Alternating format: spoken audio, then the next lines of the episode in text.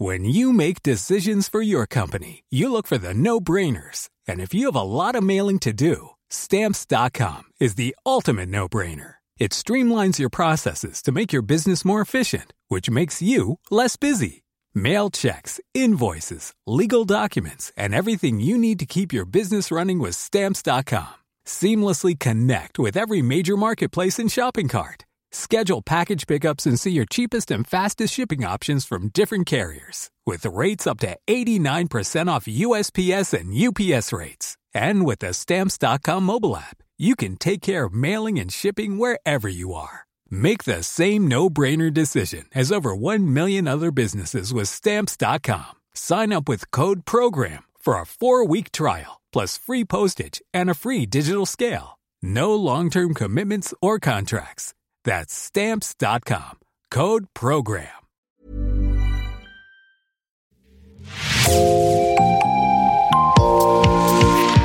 Bonjour et bienvenue dans L'actu dans la poche, le podcast quotidien d'actualité du Grand Sud-Ouest signé Podcasting. Podcasting, ce sont des entretiens avec des journalistes, mais aussi des séries, des enquêtes et des longs reportages. Je m'appelle Jean Berthelot de Lagleté.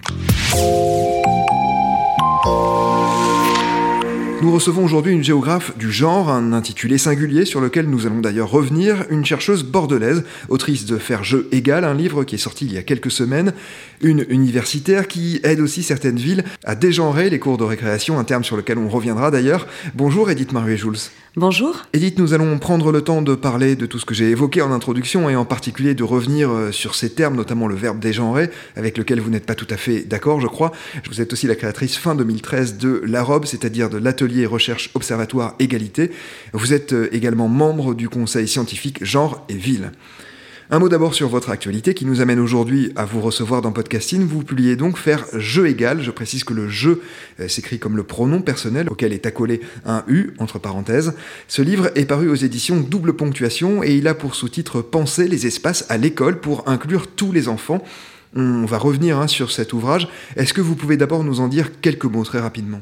Oui, euh, j'avais la volonté, après 12 ans de travail de terrain, euh, de recontextualiser mon travail et puis euh, de, le rendre aussi disponible pour faire une démonstration. Hein. Je prends l'exemple d'une école, une seule école dans ce livre Faire jeu égal et remettre au centre aussi de la discussion aujourd'hui avec les aménagements en termes de paysage, mais aussi tout, toutes ces questions qu'on entend, hein, dégenrées, etc.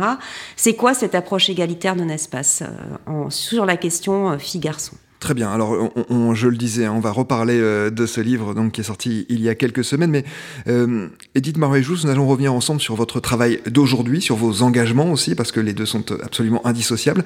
Mais je pense qu'il est compliqué de bien les comprendre sans évoquer votre parcours, notamment universitaire. Et c'est ce que nous allons faire ensemble. En 1997, vous obtenez un DEA de sociologie à Bordeaux 2. Sur quoi porte votre travail à cette époque-là? Alors, euh, en sociologie, mon travail euh, s'appelle euh, Étudiant en première année de sociologie, le prix de la liberté. Ce mémoire universitaire vise à montrer, en fait, euh, à la fois la reproduction sociale hein, dans des études particulières qui sont l'étude de sociologie, mais aussi euh, le, le, gâchis, la perte des filles. Hein. Moi, quand je fais sociologie, euh, il y a 80% de filles en, en, première année de DUG, donc aujourd'hui c'est première année de licence, et puis en thèse et déjà en DEA euh, de recherche et, euh, et en thèse, il y a plus que 20% de filles, donc c'est ce qu'on appelle le renversement de la statistique. Mais ce que j'ai voulu dire aussi, c'était la richesse quand même des études universitaires, malgré, alors j'ai fait de la sociologie, hein, donc une forme de déterminisme et social et de sexe, qui était très peu, très peu étudiée à l'époque, hein, la question des données sexuées, donc de ce qu'on fait des filles dans, ces euh, études-là, et notamment la capacité d'arriver un diplôme supérieur, puisqu'à l'époque les thèses étaient cooptées et on n'avait que des, euh, que des enseignants hommes. Euh, donc euh, voilà, ça portait sur ce sujet-là. Vous travaillez ensuite pour des collectivités locales comme Florac ou Bordeaux Métropole, auprès desquelles vous exercez notamment comme experte des politiques de jeunesse et de l'égalité de genre dans l'espace. On commence à peine à en parler à l'époque, c'est une thématique très nouvelle. En quoi consiste votre travail à ce moment-là? À ce moment-là, bah, c'est euh, toujours ce qui aura été d'ailleurs, qui aura porté euh, euh, toute ma carrière professionnelle, c'est-à-dire que les questions politiques qu'on me pose, stratégiques, mais les questions de métier aussi. Hein, quand je commence à travailler sur Foirac, je travaille sur des grands dispositifs comme la prévention, la prévention de la délinquance, par exemple. Je coordonne des politiques jeunesse de 0 à 25 ans. Et la première démarche que j'ai, c'est de faire un, un, diagnostic qui d'ailleurs deviendra aussi quelque chose d'extrapolé dans ma thèse après, sur la place des jeunes filles euh, dans ces politiques publiques Accèdent-elles aux loisirs euh, Sont-elles à même égale liberté pour pratiquer un sport, par exemple? Et je vais poser la question euh, de la redistribution de l'argent public, donc de la capacité aussi de faire politique à travers l'accès à un droit et aux droits communs pour les filles et les femmes. C'est à ce moment-là que naît vraiment dans, votre esprit et dans la construction de votre travail ce lien entre les inégalités entre femmes et hommes et puis euh, cette occupation de l'espace de manière générale? Oui, alors l'espace politique, euh, l'espace sonore, euh, l'espace de loisirs. Euh, très vite, je comprends que la notion centrale est celle de droit. Hein. Être à égalité, c'est avoir les mêmes droits. Et je dois travailler avec mes collègues et aussi sur cet empêchement, c'est-à-dire comment ça se fait que les femmes n'accèdent pas au droit commun, tout simplement. C'est-à-dire le droit à pratiquer un sport, le droit à pratiquer un loisir à l'espace public, mais aussi ce que j'appellerais très vite l'égale liberté, hein. c'est-à-dire que entre avoir le droit et vouloir faire quelque chose. Euh, ce raccourci, en fait, aura pesé toute ma vie euh, et j'aurais dû euh, travailler vraiment cette question-là, puisque c'était, bah, écoutez, effectivement, être à égalité, c'est avoir les mêmes droits, donc elles ont le droit. Si elles ne sont pas là, c'est qu'elles ne veulent pas. Et en réalité, c'est la notion de pouvoir que je vais travailler très vite dans mon travail. Est-ce que c'est rendu possible? Est-ce qu'elles peuvent le faire? Et qu'est-ce qui fait? Euh, que euh, justement elles subissent des relégations, euh, des violences, où elles sont empêchées de, d'exercer ce droit, ce droit fondamental qui est de choisir leur vie. Alors en 2014, vous obtenez cette fois un doctorat à l'université de Bordeaux-Montaigne en géographie avec une thèse qui s'appelle Mixité, égalité et genre dans les espaces de loisirs des jeunes. Donc euh, on comprend que c'est euh, un premier aboutissement hein, de ce travail que vous faites depuis quelques années que vous venez d'évoquer. Je précise qu'il y a un sous-titre qui est Pertinence d'un paradigme féministe, qui n'est pas un sous-titre euh, d'ailleurs euh, euh, à prendre à la légère d'une certaine manière. En tout cas, c'est un sous-titre qui a une certaine importance et vous allez nous le dire certainement dans, un instant. Est-ce que vous pouvez nous en dire un peu plus justement sur cette thèse? Oui, alors moi j'ai eu la chance extraordinaire de pouvoir faire une thèse professionnelle, en fait, de revenir euh, sur des travaux d'études, une thèse que je soutiendrai à 40 ans. Hein. En 2014, j'ai 40 ans, donc j'ai fait plus de 10 ans euh, de terrain et j'ai besoin euh, de m'extraire pour revenir avec une démonstration. En fait, ce qui se passe, c'est que je suis confrontée sur le terrain à des discours professionnels sur lesquels je ne peux pas apporter assez d'éléments et théoriques et surtout factuels Hein, puisque je vais travailler. Donc, à l'époque, je sors de mes politiques jeunesse. Je suis toujours dans la question des politiques jeunesse et je vais après accompagner d'autres politiques publiques. Hein, mais euh, il fallait que je fasse la démonstration que les filles, en fait, elles n'étaient pas là où on pensait qu'elles étaient. C'est-à-dire qu'elles ne bénéficiaient pas de ce fameux argent public.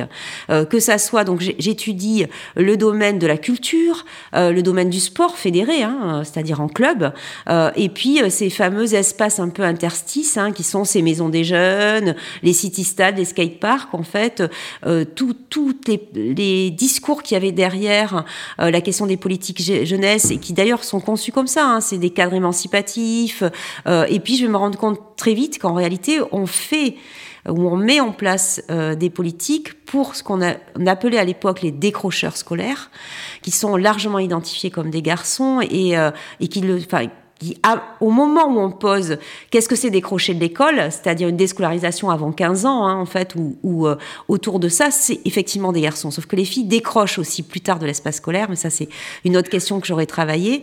En tout cas, dans le même mouvement, elles décrochent, elles, de l'espace public. Et ça, euh, je, ne pouvais pas euh, ne pas penser que c'était dû aussi à des contenus de politique publique, ou en tout cas à la capacité de faire questionnement sur la place des filles et des garçons, et, puis j'interroge la relation, c'est-à-dire qu'est-ce que c'est ces espaces où, il n'y a pas de mixité en réalité? Voilà. Qu'est-ce que ça dit plus tard de la capacité à vivre ensemble, filles, garçons et femmes-hommes, mais ce que ça dit aussi des violences. C'est un discours qui est très fort, qui est euh, encore très fort aujourd'hui, qui n'est évidemment pas admis par tous aujourd'hui, on y reviendra d'ailleurs. Euh, il y a huit ans, euh, effectivement, on imagine que, et puis même il y a un petit peu plus de temps, lorsque vous avez commencé votre carrière, ça devait être quand même très compliqué de faire entendre ce discours-là. Oui, quand je commence, c'est en 2000, hein. c'est il y a 22 ans. Euh, donc euh, tout l'enjeu était de réintroduire. Donc vous m'avez interrogé sur la question du paradigme féministe. Moi, je pense que c'est un cadre scientifique hein, euh, d'étude de ces objets ou de ces sujets sociaux, comme peut l'être par exemple le capitalisme. À l'époque, en plus, en politique de sur les, ce qu'on appelait les politiques de la ville, hein, c'est-à-dire sur aujourd'hui ces espaces de vie qui sont les banlieues, hein, les quartiers, enfin tout ce qu'on a pu, les quartiers populaires, même déjà à l'époque. Euh, on, va euh, travailler la question sociale. Et euh, moi, je me rends compte que et la question interculturelle aussi, hein, c'est des grandes politiques à l'époque. D'ailleurs, on est sur de la discrimination positive qui ne peut pas fonctionner pour la question des filles, ce qui m'interroge beaucoup quand même. C'est-à-dire que cette question de la visibilité ou de la possibilité justement de faire, parce que la question des politiques de la ville ou la question centrale aussi de la pauvreté, hein, c'est la question de l'accès à un droit commun. Hein, c'est quand même le principe fondateur de notre République, la redistribution, pour que chacun et chacune de nous accède à un droit commun. Si aujourd'hui on remarquait que dans l'espace scolaire, par exemple à l'école, il y avait 90% de garçons et 10% de filles, on se poserait bien la question de la scolarisation, de l'éducation des filles. Mais ça ne fonctionnait pas pour le loisir, ça ne fonctionnait pas pour euh, le fait à être à l'espace public ou même à être accompagnée en tant qu'adolescente. Hein, euh, pouvoir avoir la capacité de construire un projet citoyen, de s'adresser à des élus. Elles étaient euh, totalement euh, invisibles et on me disait oui mais bon elles se protègent, elles sont mieux dans l'espace scolaire. Mais bah, attends, mais pourtant euh, c'est pas elles qui décrochent. Donc pourquoi elles auraient à être à l'accompagnement à la scolarité? Qu'est-ce qui fait qu'à un moment donné, on pense qu'une fille, elle est mieux à l'intérieur de, son foyer qu'à l'espace public? C'est déjà euh, des productions de relégation. Hein. Donc euh, cette question du paradigme féministe, c'était bien d'expliquer quel est le processus. C'est-à-dire qu'à travers ça aussi, on va invisibiliser les filles, pas parce qu'elles n'existent pas en tant que corps individuel, mais parce qu'elles n'existent pas en tant que corps social. Elles ne font pas sujet des politiques publiques, sujet des politiques jeunesse, mais même de la prévention, par exemple. Hein. La prévention de la délinquance, c'est aussi la prévention des violences que subissent les filles. Euh, donc, euh, j'ai euh, eu besoin tout de suite d'attaquer cette question-là. Moi, j'avais comme matière la sociologie, puis je ferai de la géographie qui va m'apprendre à travailler l'observation du territoire, ce qui est extrêmement riche aussi. Donc, je vais objectiver ma donnée. C'est-à-dire que tout de suite, euh, mes études me permettent de dire, OK, il faut que ça en soit un phénomène massif. C'est-à-dire qu'il faut dire 70-30, 80-20. Euh, il faut dire ce 90% dans les maisons des jeunes, 10% euh, parce que c'est aussi un calcul de redistribution d'argent public. C'est d'ailleurs les prémices de ce qu'on appelle aujourd'hui le budget sensible au genre. Hein.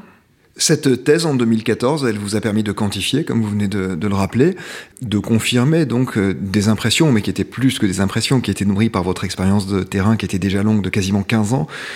Est-ce que vous avez été surprise de ce que vous avez finalement réussi à déterminer, ou est-ce que ça correspondait à ce que vous imaginiez trouver? Alors, euh, en fait, je me suis rendu compte de plein de leviers. Hein, c'est-à-dire que quand on prend le temps, euh, donc moi j'ai pris euh, quasiment quatre années, hein, et effectivement vous avez raison, j'ai étudié plus de 15 000 données. Hein, euh, que ça soit la participation au club. Je me suis rendu compte aussi que on, faisait une barrière de l'adolescence, c'est-à-dire qu'on disait toujours, et on le dit encore d'ailleurs, oui, enfin, d'ailleurs ça cache aussi la question euh, euh, de, ces filles, de ces petites filles qui deviennent des femmes, hein, la question des règles notamment, hein, ces questions de, euh, pseudo-sexualité. enfin, et on disait oui, c'est au collège. Et en fait, moi, je me rends compte que c'est anticipé à l'élémentaire. Et la chance que j'ai aussi, c'est que quand je commence ma thèse en 2010, je suis appelée par un directeur d'école à Mont-de-Marsan, l'école du Perroite, parce que moi, j'ai toujours mutualisé mes travaux. Hein. Je travaille avec l'université, c'est pour ça que je fais une thèse. C'est l'université de géographie qui me dit, écoutez, Edith, on a un programme de recherche qui est financé par la région, est-ce que vous voulez la faire, cette thèse? C'est quand même énorme, comme moi, pour moi, c'est une chance extraordinaire.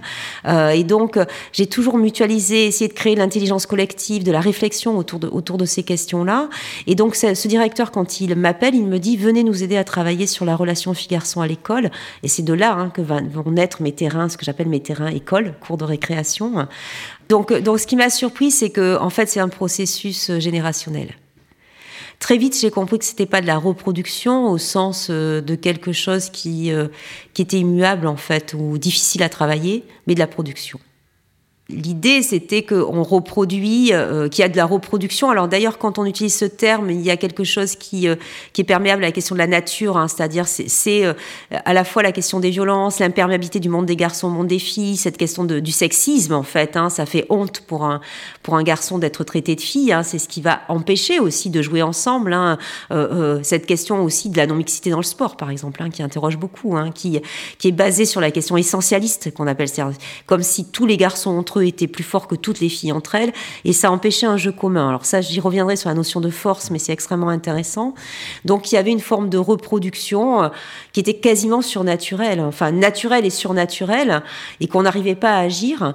En fait, moi, je me, suis rendu compte très vite qu'on produisait ce système hein, de génération en génération, puisque d'une forme de de monstres qui s'adaptent aussi à des changements sociétaux profonds, que ça soit la relation éducative, euh, euh, que ça soit euh, donc on a quand même eu mai 68, la relation à l'adulte, mais aussi la, la, manière de, de, communiquer entre soi. On est sur la question des réseaux et la possibilité aussi d'avoir du loisir. Enfin, voilà, qui n'était pas des questions avant. il y a quelques années, les, les, les, enfants, les jeunes ne pratiquaient pas de loisirs en fait. Hein. C'était donc extrascolaire. La question l'école aussi proprement dite, euh, qui, a, qui, a, transformé les relations. Et cette, relation-là, cette question euh, du sexisme et plus tard de l'homophobie ne variait pas en fait, c'était le même.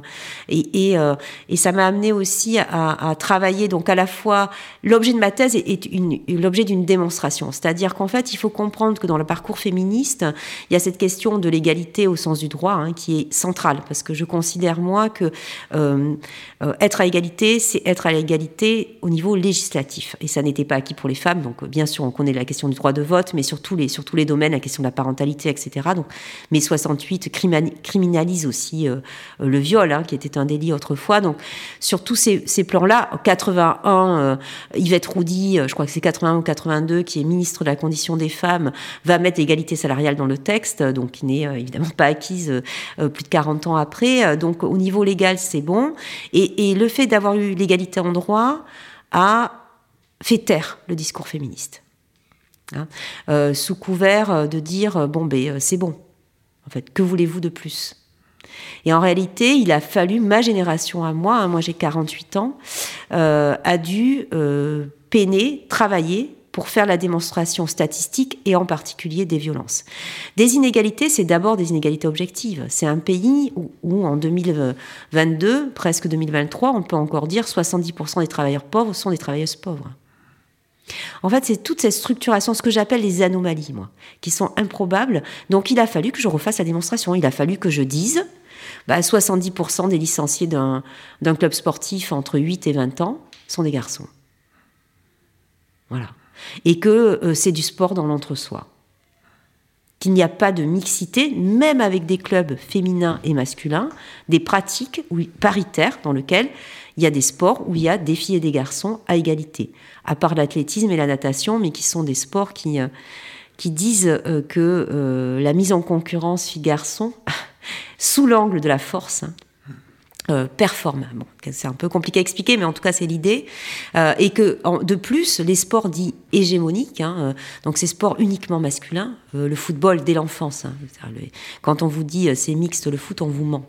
C'est deux filles pour 120 garçons. Enfin, moi, j'ai travaillé ça. Donc, euh, aussi cette question de la mixité, c'est-à-dire euh, comment comprendre que euh, pour avoir une, égale valeur, une égale valeur à la négociation aussi dans les espaces. Je, je vaux autant que toi.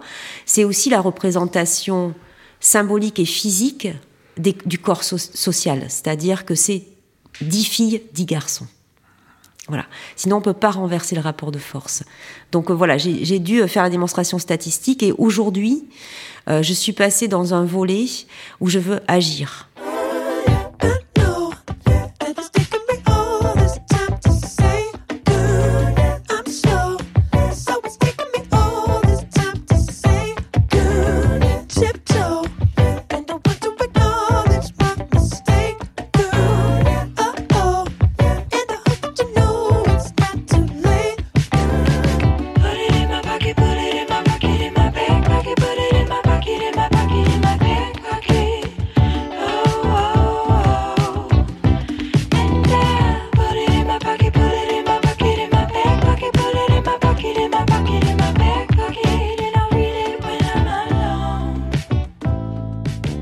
Y a un mot que vous avez euh, utilisé sur lequel j'aimerais qu'on revienne quelques instants parce que vous disiez finalement il y a cette égalité euh, salariale notamment dans la loi depuis 40 ans euh, et pourtant ce texte n'est pas appliqué. On le sait, il y a encore aujourd'hui un écart global de 25% à peu près à poste égal. Est-ce que ça, pour vous, ça correspond aussi à une forme de, régression dans l'appréhension? Vous êtes sociologue, l'appréhension des mots vous intéresse forcément, notamment par le, corps social de manière générale, mais dans l'appréhension du mot féminisme, justement, parce que on sait qu'il a été euh, créé par Alexandre Dumas, fils, c'était avec une connotation négative. Depuis, et si on ouvre aujourd'hui un, dictionnaire, euh, on parle finalement des efforts qui sont faits pour parvenir à une égalité entre femmes et hommes, c'est-à-dire qu'il n'a pas du tout ce sens négatif dans un dictionnaire. Pourtant, aujourd'hui, on a l'impression d'un certain retour en arrière. Est-ce que c'est tout ça lié d'une certaine manière. Oui, et puis c'est l'histoire du féminisme. D'une chambre à soi de Virginia Woolf, il y a toujours eu des féministes et des féministes hommes d'ailleurs. Hein. Pensez euh, à la question de Condorcet, c'est de la Révolution française, mais même avant en fait. Euh, euh, il y a toujours eu des, résistances, en tout cas de, la production et intellectuelle scientifique, mais aussi individuelle, hein, des corps physiques qui ont mis en avant ces, ces, principes égalitaires. Pour moi, il y a, on a aussi détruit ou en tout cas toujours essayé de fausser la question féministe. Je pense que ce qui change aujourd'hui, c'est qu'on fait appel à des féministes pour en parler. voyez? Euh, Alors qu'avant, tout le monde avait un discours. Enfin, moi, ça m'arrive souvent d'ailleurs d'être confronté à des discours euh, d'autres scientifiques et souvent d'ailleurs euh, sur des, des, journaux un peu, comment dire, qui cherchent la polémique, on va le dire comme ça. on va, on va m'opposer des femmes parce qu'on pense que c'est là où ça affaiblit encore plus mon discours. sauf que moi, je suis confrontée à des, des discours ou des scientifiques qui ne travaillent pas ce sujet euh, ou que ça soit, ou même n'importe quel écrivain, on le voit aujourd'hui, euh, ou euh, philosophe sorti de nulle part, euh, peut avoir un, un, mais même pas un avis ou une opinion, une expertise. Moi, je dis, attendez, il y en a qui ont un avis, moi j'ai un métier, quoi. C'est-à-dire que tous les jours, j'ai une démarche itérative sur cette question-là. Hein. C'est comme les gens, encore une fois, qui travaillent sur la question des classes sociales, de l'écologisme, et puis j'expérimente mon travail. Donc, je pense que cette, cette question euh, du, du féminisme est des féministes. Hein, euh, je pense que, et, ça, Geneviève Fraisse l'explique très bien, c'est une grande penseuse du féminisme, une philosophe extraordinaire sur ces questions-là, où elle explique aussi que euh, les débats, la science, c'est aussi la dispute. Hein, on ne construit pas une pensée euh, évolutive sans parfois ne pas être d'accord ou avoir des débats sur les contenus. Il n'empêche que le but poursuivi est celui de l'égalité, profondément de l'égalité ce qui pose notamment la question euh, du traitement par certains médias euh, qui parfois ont tendance à mettre euh, au même plan opinion et fait, ce qui est de plus en plus problématique, c'est ce que vous évoquiez à l'instant. on va revenir aussi sur cette question de la force, parce qu'elle est importante dans votre travail, elle revient d'ailleurs hein, assez régulièrement dans ce travail qui est consultable, hein, je le précise, on mettra quelques liens pour consulter certains de vos travaux, et puis on mettra aussi le lien bien sûr vers votre livre, Edith Marie qui vient de sortir et qui s'appelle Faire jeu égal, on redonnera toutes les coordonnées à la fin et puis dans le lien de l'épisode également. Mais sur cette question de la force, est-ce que vous pouvez nous préciser un petit peu justement de ce que vous vouliez évoquer? Oui, parce que je trouve que c'est central, en fait. Euh, ce qu'il faut bien comprendre, c'est que être à égalité, euh, c'est pas être égalité à soi-même. Hein. C'est bien la question d'une relation. Euh, après avoir posé la question du droit, moi je vais poser la question de la quotidienneté, c'est-à-dire des vécus en fait. Comment moi, petite fille, euh, je peux quand je me présente euh, dans un jeu ou face à un garçon, être euh, ne pas, ne pas subir, ne pas fausser directement ma relation sur ce qu'on appelle mon identité d'appartenance. C'est-à-dire l'inégale valeur que j'aurai euh, avec euh, ce petit garçon qui, qui le conscientise ou pas, d'ailleurs, ou ce groupe de garçons, euh, parce que la société d'entrée de jeu m'a disqualifié. Et comment, comment on disqualifie les filles par rapport en miroir au regard des garçons D'abord sur la question des champs lexicaux, des adjectifs. Je trouve ça hyper important. Moi, je travaille beaucoup sur la question de la tenue vestimentaire, par exemple. Je trouve que la question de... Parce que d'abord, la distinction, c'est une distinction physique. Hein. C'est-à-dire que pour classifier, il faut immédiatement qu'on sache si en face de, soi, on a une fille ou un garçon. Euh, et ça, c'est tout un processus structurel sociétal, hein, et qui va définir ensuite ce qu'on appelle une identité d'appartenance, mais qui va influencer aussi sa propre capacité à s'émanciper de cette question-là, qui est qu'est-ce qu'être une fille, qu'est-ce qu'être un garçon, jeu de fille, jouer, sport, etc., le bazar, quoi. Mais aussi, qu'est-ce qu'être une mère, qu'est-ce qu'être un père, enfin. Euh, et euh, dans les adjectifs, on va associer dès la naissance, hein, c'est quasiment prénatal, et encore une fois, on va le produire de génération en génération, des adjectifs qui font décoration sur le corps des filles. Hein, être belle, coquette, élégante, amoureuse. Je l'explique très bien dans le livre, ça. J'ai des visuels d'ailleurs, et qu'on va retrouver après je suis, euh, euh, je suis sœur méchante, belle comme maman, bricoleur comme papa. Euh. Et puis, on va mettre en miroir des adjectifs chez les garçons qui vont être la question du courage, de la force, de la détermination, de la vaillance, etc. Qui sont d'ailleurs des adjectifs sociétaux, hein, mais aussi qui font travail. Cherchons quelqu'un de déterminé, de vaillant. Et moi, je me suis intéressée à la notion de force. Euh, parce que euh, elle va cette notion de force, encore une fois, comme je l'ai expliqué, disqualifier euh, toutes les filles entre elles par rapport au groupe des garçons. Hein. les garçons sont plus forts. C'est toute la question de la mise en scène du monde sportif qui est très bien expliquée par d'autres chercheuses, hein, qui c'est extrêmement intéressant. D'ailleurs, la question des corps aussi, des corps sportifs des femmes, peuvent-ils exister ou sont-elles décorations encore dans, dans, la mise en scène du sport? Et ça dit autre chose qui est plus subtil et qui est vraiment intéressant, c'est la capacité, c'est-à-dire je suis fort en ça. Oui, ça cache aussi, c'est-à-dire ça légitime tout de suite une performance chez les garçons qui est inégale à celle, à celle des filles, et ça se traduit directement dans l'espace de cours de récréation. Ah mais nous, madame, euh, les garçons, euh, ils nous disent qu'on est nul en foot. Mais nul, c'est pas le contraire, c'est pas faible, hein. c'est ne pas savoir faire. Et ça, ça instaure directement aussi d'autres questions sociétales beaucoup plus euh, ténues, enfin beaucoup plus, en tout cas, qui vont tirer le fil de toutes les autres questions, qui est est-ce qu'on peut jouer quand on ne sait pas? Est-ce que euh, euh, être fort, c'est la mise en scène de la performance individuelle? Est-ce que c'est qu'en est-il du collectif? On est sur un espace de jeu de cours de récréation parce que moi, ce que je vais voir très vite, c'est que c'est 10% des grands garçons de CM2 qui occupent 80% de l'espace de cours. Parce que ça va tirer les autres garçons. Ça va tirer les petits et les grands. Il y a des catégories beaucoup plus pertinentes que filles-garçons. Hein? Euh, est-ce que les filles qui, euh, en dehors euh, de l'école, font du foot, font du basket, si ou font de la danse ou du turning bâton, si on mettait ces activités-là au centre de la cour, bah, elles seraient pas plus fortes que les garçons, qui n'en font pas eux. Donc, et puis surtout, ça cache quelque chose de, de plus insidieux, je trouve, sur les questions des valeurs sociétales, qui est que, donc, les filles n'ont qu'à s'imposer. Et ça, c'est quelque chose que j'entends beaucoup. C'est ce qui cache, hein, derrière, euh, elles peuvent, enfin, elles ont le droit, mais elles veulent, elles veulent pas le faire. Non, mais elles peuvent pas le faire. À quel moment personne ne voit qu'une fille, elle s'impose pas devant dix garçons? Mais une fille ou n'importe qui d'autre en fait. Et c'est toutes ces notions-là, tout ce contenu-là qui va à la fois instaurer donc euh, le sexisme, l'inégale valeur des filles dans leur globalité, euh, mais aussi instaurer le rapport de force et donc les violences. Vous avez commencé à évoquer les cours de récréation, on va y revenir dans un petit instant, mais aujourd'hui et donc depuis 2014, vous êtes officiellement géographe du genre. Euh, en quoi cela consiste et en quoi consiste votre travail aujourd'hui? Alors, mais géographe du genre, je l'ai expliqué, euh, c'est que euh, en réalité, la question du genre, c'est le paradigme d'étude de mes objets. Qu'est-ce que c'est le genre?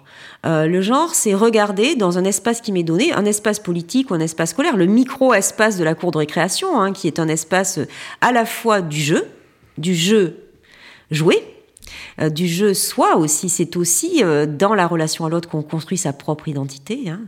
euh, mais aussi un espace d'apprentissage sociétal extrêmement important, hein, qui préfigure aussi probablement la manière, en fait, cet, entraînement ou en tout cas cette capacité à faire société dans cet espace-là, il va aussi grandir avec nous et il posera notre capacité nous en tant qu'adultes à faire espace public hein, commun, par exemple, ce qui est encore pas gagné entre entre les femmes et les hommes. Et donc euh, la question euh, du genre, elle va s'intéresser spécifiquement à cette question-là. Quel, est le degré de relation entre les filles et les garçons? Comment il met en scène les stéréotypes? C'est-à-dire comment ils influencent ou ils faussent ce que j'appelle cette fameuse possibilité de relation humaine, en fait. Hein. Comment on interroge des grandes notions, l'amitié, par exemple, hein, fille-garçon, et comment l'autre pilier du genre, qui est donc avoir distingué pour hiérarchiser, j'ai peur d'être traitée de fille, euh, cette peur de déchoir, hein, c'est-à-dire euh, dans le monde des filles pour les garçons, qui est la première conséquence, enfin la, première cause de la non-mixité à l'espace scolaire. Euh, les garçons ne jouent pas avec les filles, comme d'ailleurs les garçons ne s'habillent pas comme les filles. Hein. Ils n'ont pas leur propre identité vestimentaire physique, eux. Ils sont dans l'interdit. Et, et comment cette question-là, on peut à la fois la résoudre, mais on la constate aussi objectivement. Et donc vous aviez cette envie de passer à l'action, vous l'avez dit, et vous l'avez fait, effectivement, parce que ça fait partie aussi de votre travail. Parmi vos missions, il y a celle qui consiste à dégenrer les cours de récréation. C'est en tout cas hein, de cette manière que beaucoup de médias ont résumé votre action. Il y a eu un gros écho médiatique autour de cela. Je crois que ce mot n'est d'ailleurs pas exactement celui que vous retiendriez. Non, puisque moi j'ai une approche euh, euh, sociétale et globale. J'ai pas une approche identitaire de cette question-là. Hein. Euh, et c'est très important pour moi, je viens de vous le dire, il n'y a pas des genres euh, il y a un système qui s'appelle le genre. Euh, et qui crée ce qu'on appelle des identités d'appartenance. Enfin, voilà. Donc, et d'ailleurs, c'est extrêmement important de l'appréhender aussi comme ça parce que sinon, et c'est souvent ce qui arrive, on va ramener à la propre capacité individuelle. Encore une fois, tu n'as qu'à t'imposer. Toutes ces questions de peur à l'espace du dehors, hein, voilà, où la possibilité, encore cette question, exerce ta propre liberté. Hein. Euh, quand on est sur la question individuelle, on ramène quasiment la faute ou la culpabilité euh, des filles et des femmes ou la gouvernance domestique, par exemple, enfin, ce qu'on appelle le gouvernement domestique, hein, le couple hétérosexuel, ces questions de tâches, de répartition, a sa propre capacité de s'émanciper d'une question sociétale. Et ça, c'est pas possible. Donc moi, mon approche, elle est sur la question euh, sociale euh, et de géographie sociale. Euh, et donc, je pense que les leviers, ils sont sociétaux. Et comment on fait levier de manière sociétale? On travaille sur les métiers. On dit que les métiers de la fonction publique territoriale, d'ailleurs, je travaille essentiellement euh, avec le public hein, sur ces questions-là. Euh, mes commanditaires sont les mairies et les départements pour euh, les écoles et les collèges. comment, dans mon métier, dans cette question du cœur de la redistribution de l'impôt, je vais prendre en compte la question égalitaire et je vais la traiter et la travailler. Donc, la question de ça ne me parle pas, dégenrer, mégenrer, ça ne me parle pas. Et en plus, je trouve qu'il y a une forme de danger aussi, euh, euh, alors euh, pas au sens de la théorie du gender, of course, qui est, enfin, ça aussi, c'est comment on a pu laisser les choses se parler, qui a un danger au niveau de la question des stéréotypes. Pourquoi? Je vais m'expliquer parce que on aurait trop tendance à penser que faire égalité, c'est que les filles aillent dans les espaces des garçons. Et là, on pose déjà un jugement de valeur sur la manière dont elles sont construites sociétalement. Euh, pour la plupart d'entre elles, hein, euh, alors même si chaque individu marge, j'allais dire, avec ces questions-là, hein, toutes les filles ne jouent pas à la poupée, ne portent pas du rose, etc. Mais il y a une forme d'attendu euh, sociétal sur lesquels on les met, elles. D'ailleurs, ces, ces, ces, notions, vous savez, les petits jeux de filles, hyper important ça en fait, parce qu'on a un jugement de valeur sur ce qu'elles portent euh, euh, comme projet, comme sujet sociétal. Prendre soin, jouer au papa à la maman, euh, jouer à la corde à sauter, danser, créer ces petits espaces à soi, en fait. et donc, du coup, comme on, on pense que ça a moins d'importance?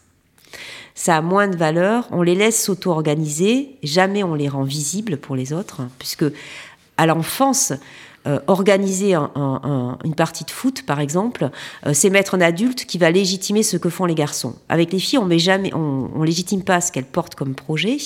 et puis, ils sont petits aussi, les jeux des filles, parce qu'ils n'ont pas de place, en fait. Hein. Et là, ils deviennent grands. Et c'est ça la question de la valeur sociétale. Est-ce que, parce que c'est ça la question que j'ai posée à mon territoire, est-ce que discuter, faire perle, danser, euh, jouer au papa à la maman, s'occuper d'un groupe, s'occuper des petits, les filles s'occupent euh, des petits, les grandes filles d'entre elles, a autant de valeur que de taper dans un ballon. Et la question quand on utilise dégenré ou mégenré, on passe par-dessus cette question de la construction des corps sociaux. En fait, d'ailleurs, euh, c'est ce qu'explique très bien, juste pour finir sur cette question, elle est vraiment importante. Lucie euh, Pétavin, dans son bouquin Le coût de la virilité, euh, où elle est amenée à dire, et je trouve ça vraiment intéressant, peut-être que pour permettre à notre société de résoudre ou d'aller vers un mieux euh, par rapport aux questions des violences, par rapport aux questions aussi euh, de la construction euh, des agressions, hein, de cet entre-soi, qu'est-ce qu'un vrai garçon. il faudrait peut-être éduquer les garçons comme les filles, mais c'est une question qui, qui est intéressante. À la récré, à la récré, à quoi pourrait-on jouer?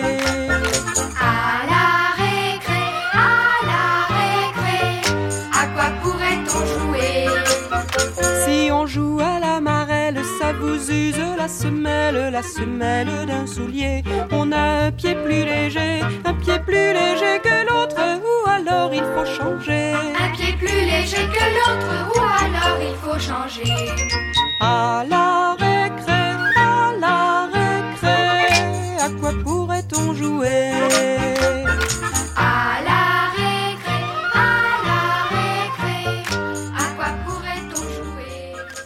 J'aimerais qu'on comprenne concrètement comment ça se passe pour, euh, euh, non pas dégenrer, donc, mais pour rendre plus égalitaires les cours de récréation, c'est-à-dire pour faire en sorte que chacune et chacun y trouve sa place le mieux possible. Alors, moi j'ai la chance euh, depuis 12 ans qu'on me fasse confiance sur ce que j'appelle des missions d'immersion, c'est-à-dire qu'il faut passer un peu de temps. Hein. la mise en, dynamique, ce qu'on appelle les la proactivité en fait hein, sur ces questions-là, euh, c'est du corps à corps. Euh, dans l'espace vécu. Euh, donc moi, je vais m'immerger dans une école entre 4 et 6 mois. Je vais pas y rester 6 mois, hein, ne vous inquiétez pas. Mais j'ai mis en place une méthodologie qui va reprendre quand même ce travail d'objectivation, c'est-à-dire qu'une prise de conscience, c'est d'abord de consentir collectivement qu'effectivement la mixité est fragile.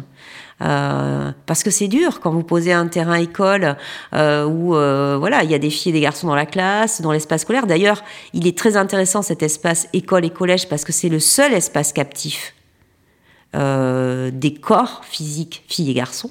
Hein, on enferme, j'allais dire on oblige euh, des filles et des garçons à partager un espace, ce qui est plus du tout le cas, je le redis encore, euh, dans l'espace extérieur des loisirs notamment et très vite à l'espace de ville. C'est pas tellement le cas non plus dans les métiers. Hein. Il y a que 17% de métiers mixtes au sens propre en France, hein. donc euh, même les communautés adultes ne sont plus dans cet espace captif.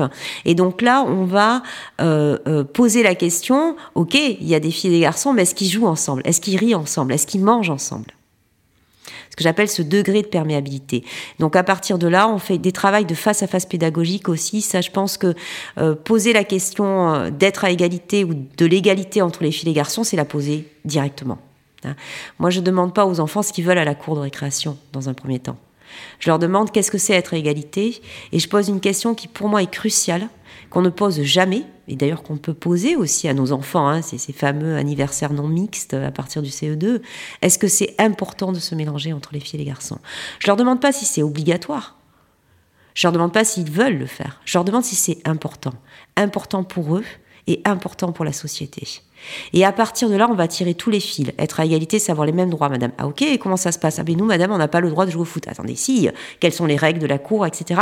Et à partir de là, on va, on va travailler, en fait, sur l'acceptation du partage, par exemple. Hein? Ta camarade, elle a le droit, toi aussi tu as le droit, ou le petit a le droit, euh, ou l'autre différent a le droit. Euh, donc tu dois te débrouiller avec ça. Hein? Tu dois créer cette... Enfin, c'est ça l'espace de négociation. Et c'est seulement celui-là. J'ai le droit, tu as le droit, qu'est-ce qu'on fait de ça? Tu ne peux pas. Donc quand j'entends, oui, mais nous, madame, de temps en temps, on, les accepte, les filles. Je dis, ah, non, mon grand, on ne te demande pas de les accepter, elles ont le droit. Hein? Et ensuite, sur la question de est-ce que c'est important de se mélanger entre les filles et les garçons, on va tirer cette question, mais vraiment qui pour moi est cruciale, de l'amitié. Hein, ils vont dire oui, madame, parce qu'on apprend à se connaître et parce que comme ça on peut devenir amis.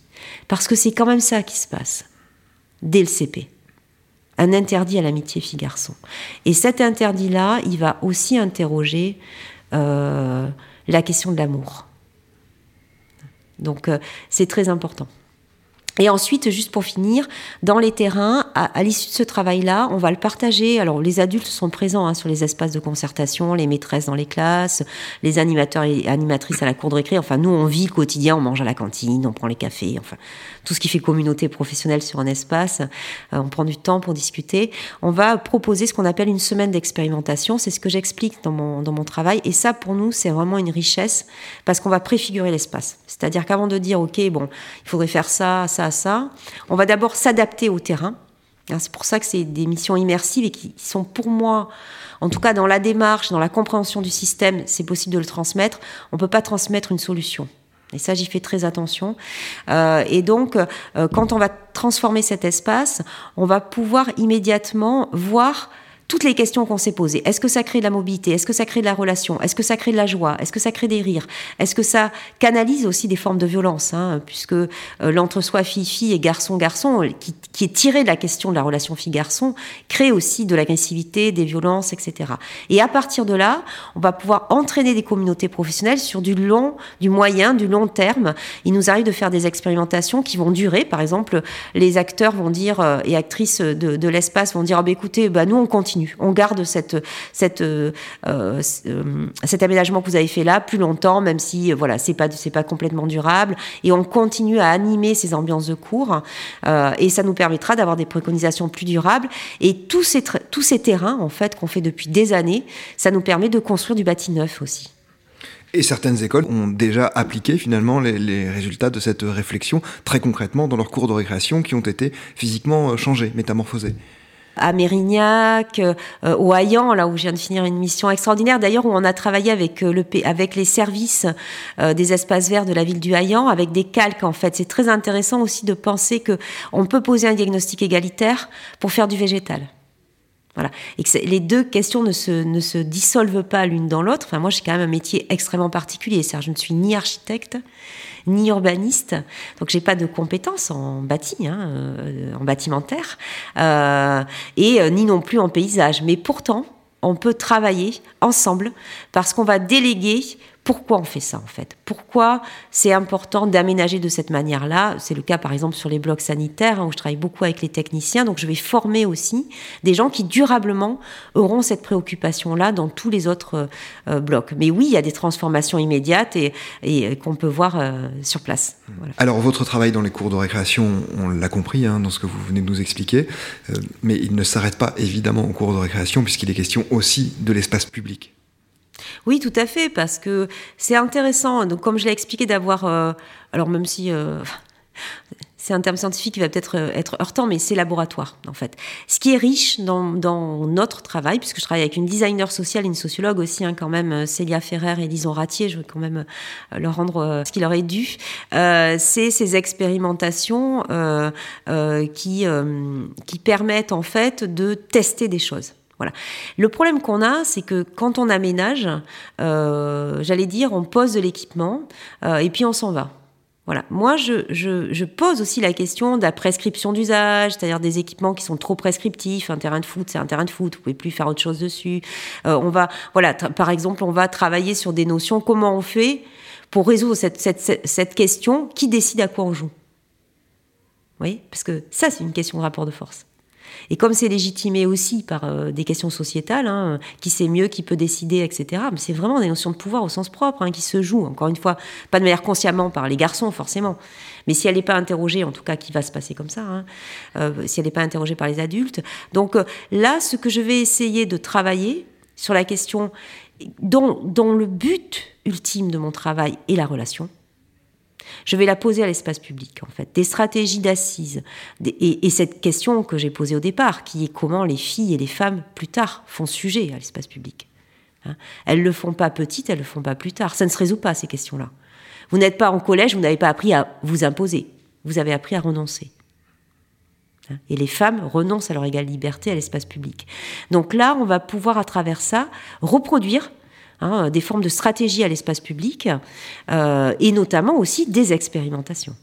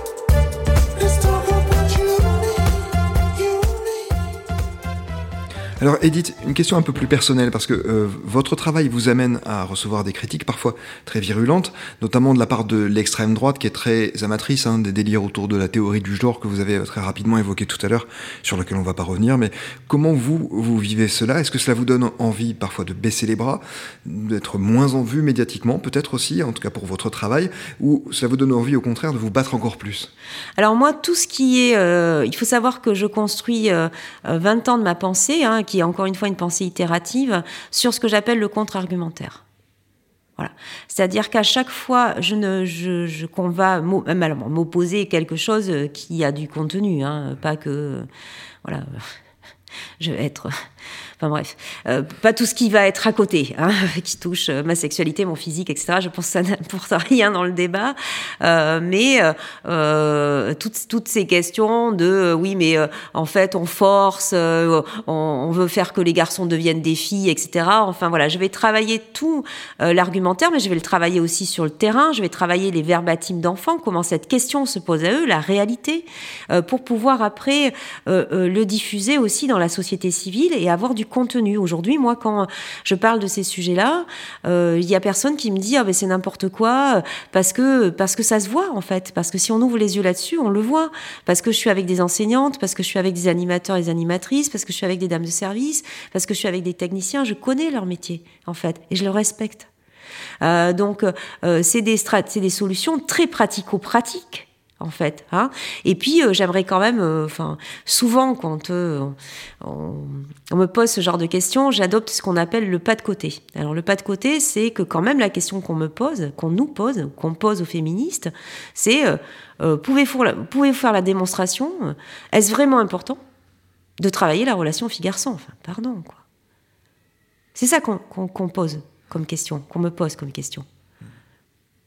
Est-ce que, est-ce que humainement on peut se poser la question si c'est important ou si ça a un intérêt humain de se faire jouer ensemble, rire ensemble, que les filles et les garçons, à un moment donné, puissent partager.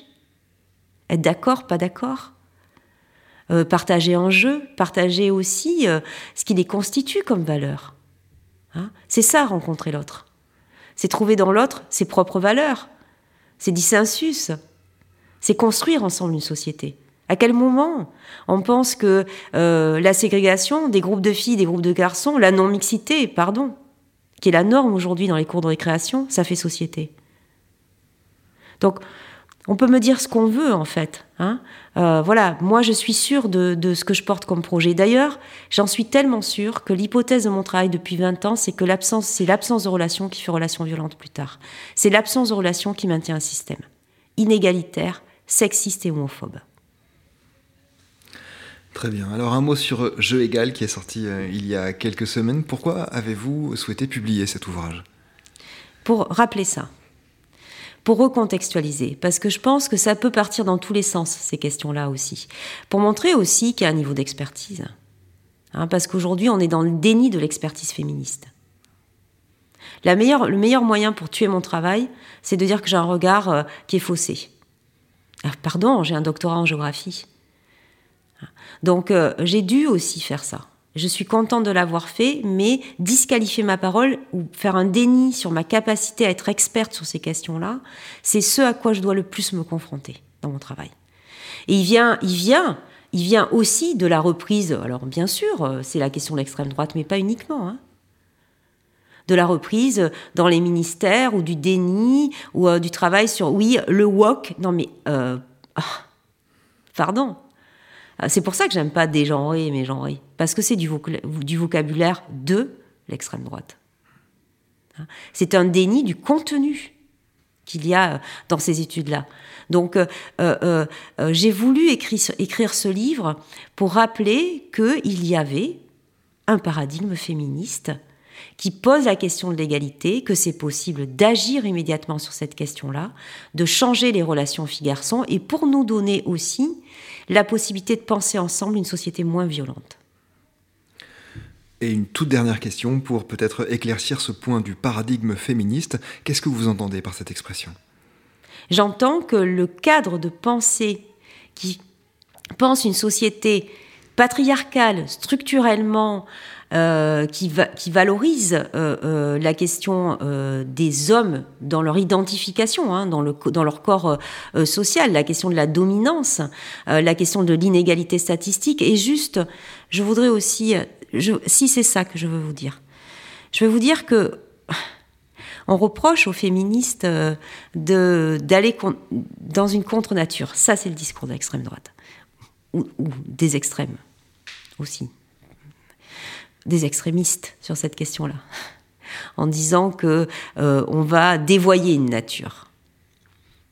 J'explique dans mon livre que ce sont les féministes qui, justement, euh, déconstruisent ou en tout cas interrogent cette question de la nature, notamment sous l'angle des violences. Et je voudrais être claire là-dessus.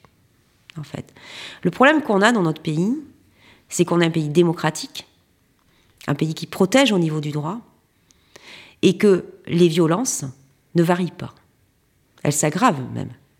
Les féminicides, l'inceste, les violences dans le sport, les violences en milieu politique, les violences de couple, hétérosexuelles, les violences sur les jeunes filles, les couples jeunes, hétérosexuels. Non seulement elles ne varient pas, elles s'aggravent, mais en même temps elles démontrent une anomalie statistique extrêmement préoccupante pour nous, qui est que qui subit, sursubit ces violences, quel que soit le champ des violences. Sur le corps, sur l'agression sexuelle, sont les filles, et d'abord les petites filles. Dans l'inceste, hein, il y a des garçons, mais il y a majoritairement plus de 80% des filles. Dans les violences sportives, et qui les fait subir? Ce sont les hommes. Ils sont 90% des agresseurs, dans tous les champs des violences, contre les femmes et dans leur corps social, entre eux, les hommes entre eux. Donc ça, ça veut dire que si on pense qu'il y a une nature, on pense qu'il y a une nature dans les violences, et je ne le crois pas. Je crois que notre projet sociétal, il est de dire qu'on construit les agresseurs aussi, et que il faut donner l'alternative aux garçons. Il faut leur redire que c'est possible de s'appuyer sur leurs valeurs. C'est 90% d'une cour de récréation qui n'est pas d'accord avec ce qui se passe. Et les 10% ne sont pas des méchants, ne sont pas, n'ont pas le gène de l'empêchement, de la violence, de l'insulte. Simplement, on leur a pas donné une alternative. On ne s'est pas interrogé collectivement sur ce qui se passait. Et dès qu'on le fait, moi, j'ai mes petites filles qui me disent Madame, j'y vois deux avantages depuis qu'on a changé la cour. Je peux jouer à mes jeux. Je peux jouer à mes jeux. Je peux avoir de la place pour celle que je suis, ce que je porte comme sujet. Et enfin, les garçons jouent avec nous. Et qu'est-ce qu'ils me disent, les petits garçons Ah oui, madame, c'est vrai, on fait plus euh, foot, foot, foot tous les jours, mais au moins on s'amuse. Et c'est normal de partager. Maintenant, on joue plus petit, c'est moins violent, on, se, fonce moins dessus. Et puis c'est normal de laisser la place pour les autres.